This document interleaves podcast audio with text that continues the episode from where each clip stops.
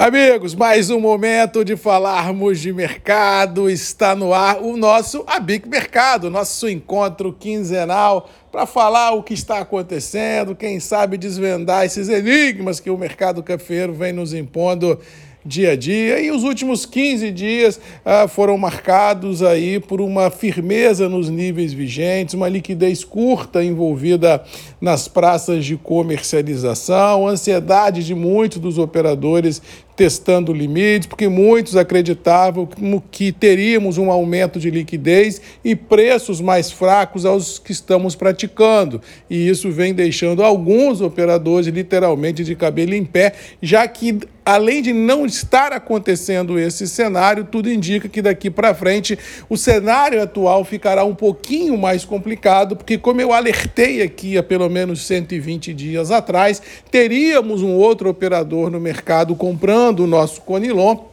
já que os níveis internacionais estavam indicando isso e o cenário global e também estava indicando uma alteração nos blends internacionais, colocando um pouco mais de robusta o nosso Conilon na conta. E a prova cabal é que o exportador veio para o mercado, que não vinha há dois anos, e veio colocando preço, sustentando cotações, negócios no interior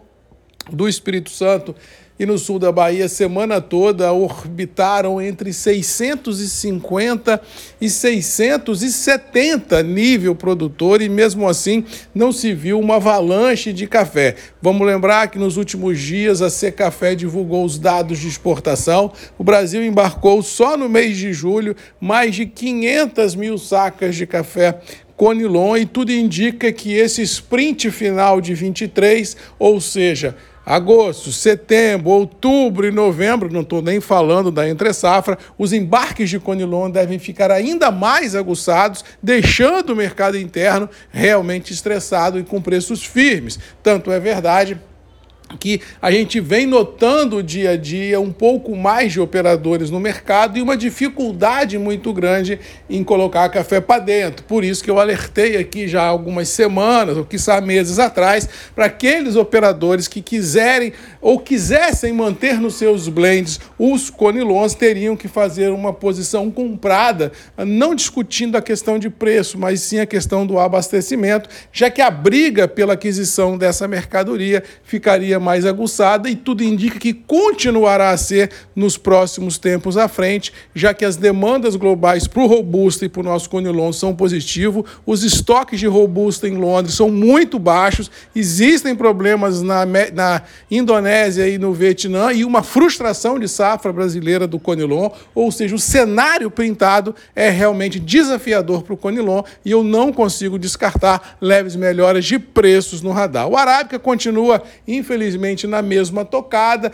consolidando o atual intervalo mercadológico, muitos operadores ainda acreditando numa super safra que a gente não consegue enxergar, mas isso tem feito com que os preços ganhem uma pedra no sapato e isso faz com que a lateralidade do processo mercadológico se faça presente. Para a semana que vem, acredito que tanto Nova York quanto Londres se mantenham nos atuais níveis, dólar orbita 4,90 e preços internos do café ainda reservarão a todos nós envolvidos na rotina cafeeira grandes surpresas. Não acredito em viés de baixa, não acredito em avalanche de café, não acredito em super safra, acredito sim, feliz ou infelizmente, que teremos esse sprint final de 23, uma situação a exemplo que nós estamos vivendo hoje, se perpetuando nos meses à frente. Ansiedade no limite e preços firmes. No mais, um abraço, fiquem com Deus. Bom final de semana, lembrando que domingo é dia dos pais, deixo aqui já o abraço